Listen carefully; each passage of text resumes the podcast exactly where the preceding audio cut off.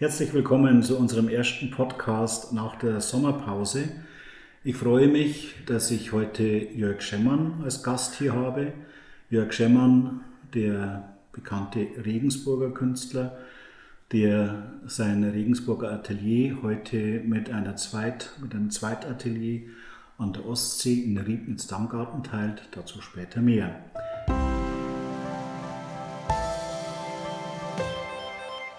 Wir sind heute zu Gast auch noch in der Salerei Braun in Pölling bei Neumarkt, wo wir eine Pop-up-Galerie gestartet haben, die jetzt äh, am Wochenende, am vergangenen Wochenende leider für die Zuhörer äh, geöffnet hatte.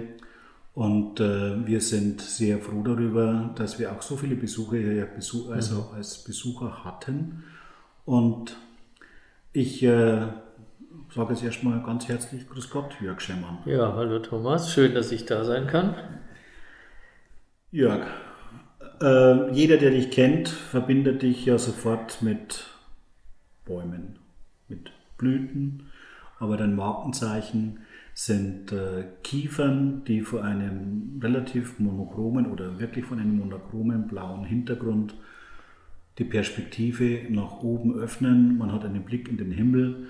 Es sind unwahrscheinlich ruhige, beruhigende und auch äh, sehr fotografisch wirkende Gemälde. Je näher, man ran, je näher man rankommt, umso mehr sieht man, dass es Malerei ist. Je weiter man davon entfernt ist, wirken sie immer fotografischer. Du machst diese Arbeiten jetzt seit knapp 30 Jahren und äh, bist sehr erfolgreich damit. Du hast zweimal den Kunstpreis der Nürnberger Nachrichten den ersten Platz gemacht ich glaube, das ist bisher auch einmalig, dass einer mal zweimal den ersten Platz abgeräumt hat. Mal abgeräumt, bitte nicht falsch verstehen. Und äh, du bist weit über die Grenzen hinaus bekannt für diese Malerei. Wie kommt man dazu, zu dieser Idee mit den Kiefern vor diesem blauen Hintergrund? Ja, Thomas, als ich damit angefangen habe vor 30 Jahren oder so habe ich eigentlich, eigentlich normale Landschaften eigentlich gemacht, normale Landschaftsmalerei. Normal. Normal, so mit Hintergrund und mit äh, Horizont. Äh, und bin dann quasi auch auf den Kiefernwald gekommen, letztendlich über ähm, die Auseinandersetzung mit einem Steinbruch eigentlich. Diesen, diese Steinbruchbilder habe ich dadurch bewältigt, indem ich da hm, quasi diese Gesteinsschichten über, rhythmisch übereinander gelegt habe und äh, da eine ganze Serie draus gemacht habe. Und dann hat mir aber irgendwie die, die dritte Dimension noch gefehlt, dieser Blick nach hinten, die Weite und die Tiefe. Und dann bin ich mal an so einem Kiefernwald vorbeigefahren und dann habe ich gesagt, okay, das ist eigentlich die logische Fortsetzung dieser Gesteinsgeschichten. Und äh, dann bin ich auf die Kiefernwälder gekommen. Und dann hat sich mein Blick so langsam immer weiter nach oben gewendet, also bis der Horizont weg war und nur noch die Kiefernwipfel halt zu sehen waren. Warum sind diese, warum sind diese Arbeiten so erfolgreich? Was sehen die Menschen darin? Was, was, was fasziniert sie daran? Ja, mir blieb es natürlich nicht, da irgendwelche Interpretationen meiner eigenen Bilder abzuliefern. Aber ich denke mir mal, hm, ein gutes Gemälde bedient natürlich auch immer irgendwelche Sehnsüchte. Und ich denke, es ist letztendlich auch die Sehnsucht nach Freiheit, die da eine große Rolle spielt. Aber auch hm, diese Unendlichkeit, die da auch noch mitspielt in diesen in diesen Bildern. Und dann ein ganz großes äh, Plus ist, glaube ich, dass dadurch, dass der Horizont fehlt, sich, die, sich der Betrachter da jedes Mal beim Betrachten des Bildes neu verorten muss. Also es ist ja nichts da, woran man sich festhalten kann im Prinzip. Nur der Blick nach oben. Ja.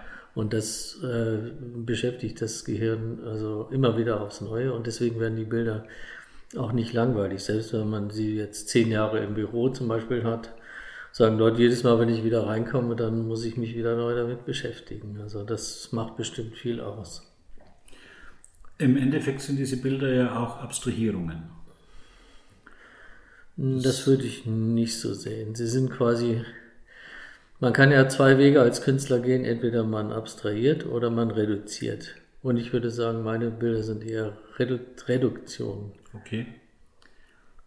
Wobei das Weglassen natürlich auch dann logischerweise das A und O ist. Man, deine Arbeiten, die gibt es ja in verschiedensten Größen. Also ich weiß es aus eigener Erfahrung, dass sie, dass sie sowohl im kleinen Format, und wenn ich jetzt kleines Format sage, dann meine ich wirklich klein, äh, zum Beispiel 40 mal 50 Zentimeter, das ist dann schon wirklich ganz klein bei dir. Es gibt noch für kleiner. die Kiefern, ja. kleiner. Aber es gibt natürlich auch Bilder, die sind äh, 2 mal 6 Meter, hast du schon gemacht. Ja. Oder noch größer auch. Es sind dann oft auch mal mehrteilige Bilder, die aneinandergefügt werden. Aber die Faszination ist sowohl im kleinen wie auch im ganz großen Format fast immer gleich spürbar. Wobei natürlich ein großes Gemälde ähm, einen, einen Blick öffnet. Man glaubt, man ist, wenn man es im geschlossenen Gebäude sieht, man öffnet praktisch wirklich, wie wenn man ein riesiges Fenster öffnen würde und würde einfach in den Himmel schauen und in den Wald, also die, über die Wipfel in den Himmel schauen. Und das ist, ich glaube, das ist eine Art auch von Befreiung für den Betrachter. Ja, auf jeden Fall. Also das denke ich ja. Aber ein kleines Bild ist natürlich, um da jetzt auf diese Größengeschichte nochmal zurückzukommen, ja kein verkleinertes großes Bild und andersrum ist ja ein großes Bild auch kein vergrößertes kleines, sondern jeweils auf, den, auf die Größe des Bildes äh, abgestimmt muss man also auch, auch, auch die, die Komposition dann auch entsprechend machen. Also das ist wichtig und auch eine spannende Geschichte. Ist es jetzt schwieriger vom Format her für dich, äh, was Großes, was Kleines oder ist es vielleicht sogar so, dass ein kleines Bild oft mehr Ansprüche noch stellt an ja, würde die Komposition? fast oft sagen, ja. Also mh. kann sein, ja. Es kommt immer so drauf an. Also mal fällt es mir auch bei großem Bild äh, nicht so leicht, die, die Perspektive da herzustellen. Die Bilder kommen ja so lockerflockig rüber, aber sie sind quasi doch in ihrer Komposition sehr diffizil, das muss man schon sagen. Also es ist teilweise so, dass ein paar Striche, sagen wir mal, auch zu viel oder zu wenig auch bewirken können, dass das Bild nicht mehr funktioniert. Mhm. Und äh, das ist dann manchmal heikel. Gut, die Kiefern sind jetzt ein Teil deiner Arbeit, aber du kommst von der Landschaft und du hast jetzt in einer, seit Jahren beschäftigst du dich auch noch anders mit der Natur, nämlich auch mit Blüten, mit Zweigen, also jetzt fernab der Kiefer. Und es gibt auch noch einen großen Bereich deiner Schattengemälde.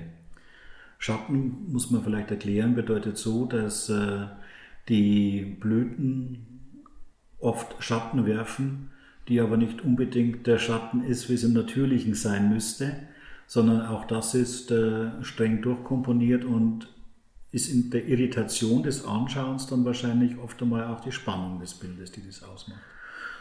Ja, es, der Schatten hm, hat, hat mehrere Funktionen. Also zum einen ist es bei diesen Gemälden, die eine warme Hintergrundfarbe haben, also man muss sich vorstellen, da ist jetzt ein Blütenzweig oder ein Zweig hm, vor einem, vor einem roten Hintergrund ich nenne es jetzt mal Hintergrund, ja.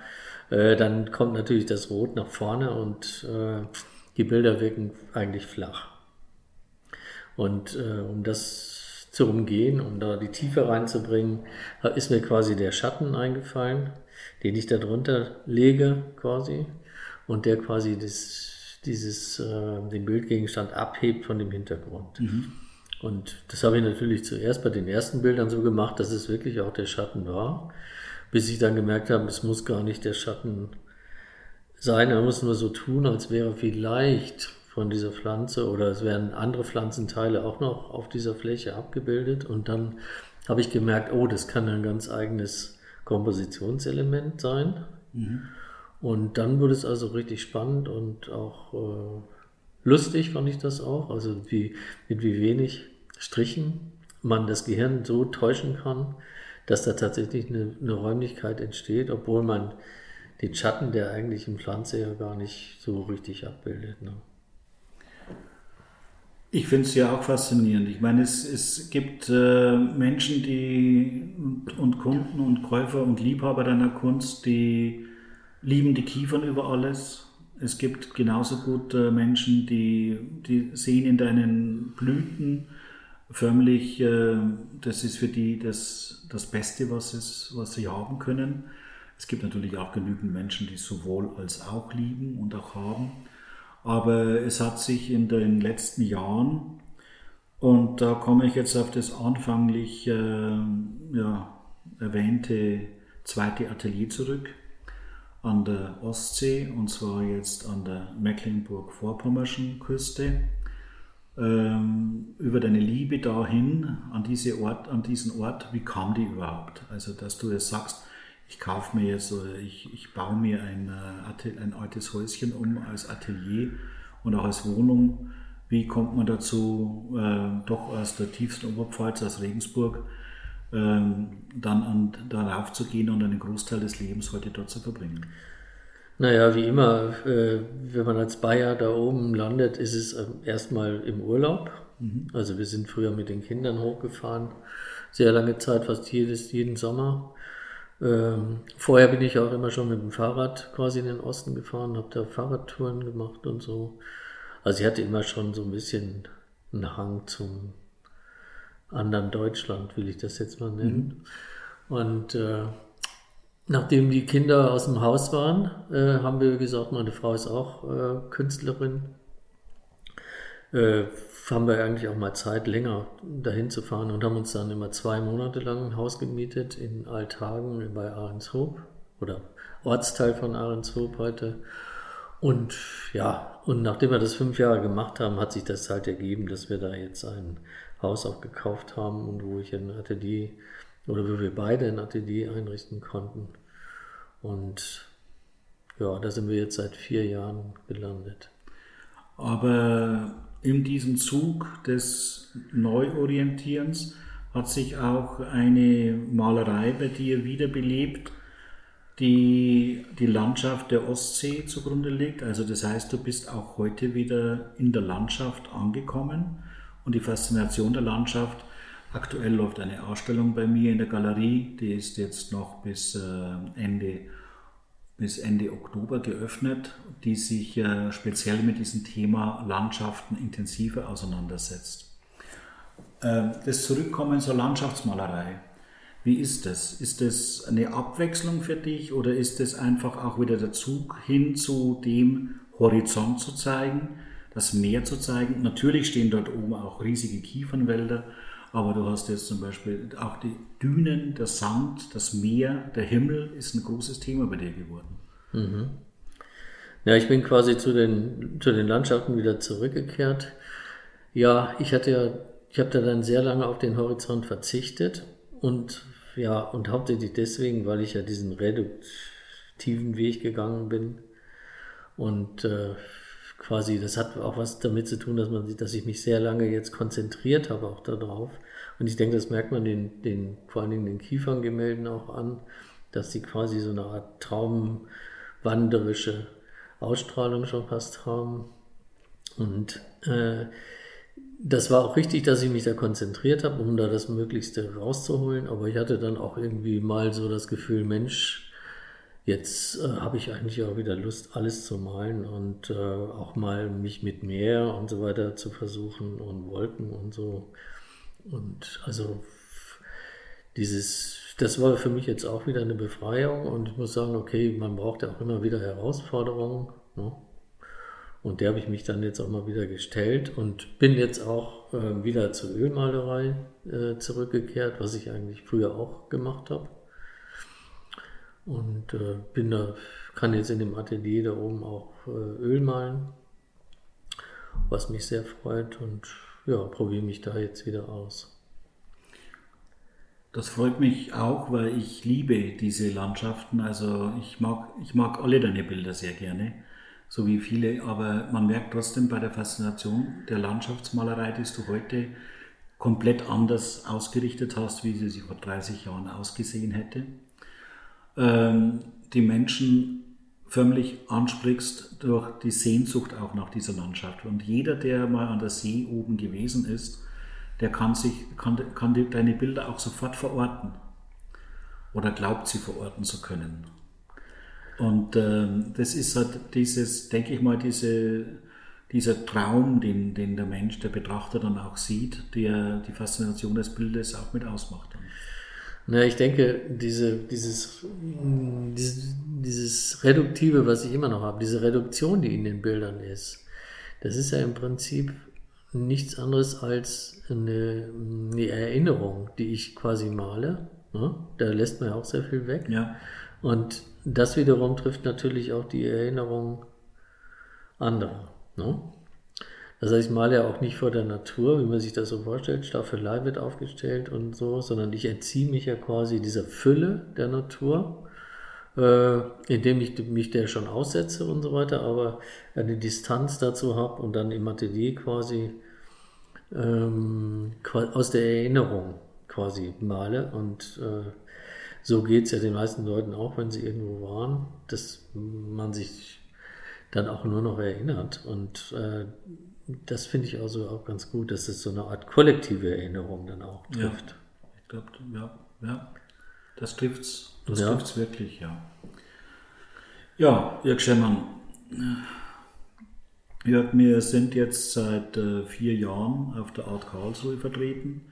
Ich bin sehr froh darüber, dass ich mit dir als Maler dort auch äh, einjuriert wurde und aufgenommen wurde. Und äh, wir werden auch sofern wir wieder genommen werden, nächstes Jahr im Februar wieder auf der Art Karlsruhe äh, vertreten sein. Alle Zuhörer sind natürlich herzlich eingeladen, uns dort auch zu besuchen und ich möchte nicht äh, vergessen, nochmal darauf hinzuweisen, die absolut sehenswerte Ausstellung in der Galerie in der Gerichtsgasse. Jörg Schermann, gibt es noch irgendetwas Wichtiges, was du unseren Zuhörern auch sagen möchtest, äh, wo du sagst, äh, das, das brennt mir noch auf der Seele, um noch meine Bilder besser verstehen zu können.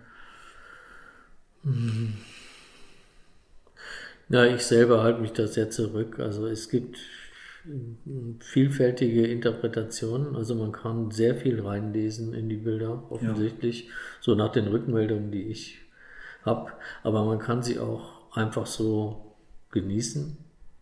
Aber es gibt wohl auch noch Ebenen, die weiterführen. Ne? Das finde ich eigentlich auch wichtig, äh, dass man auch eben auch die Freiheit hat hm, der Interpretation oder so. Ne?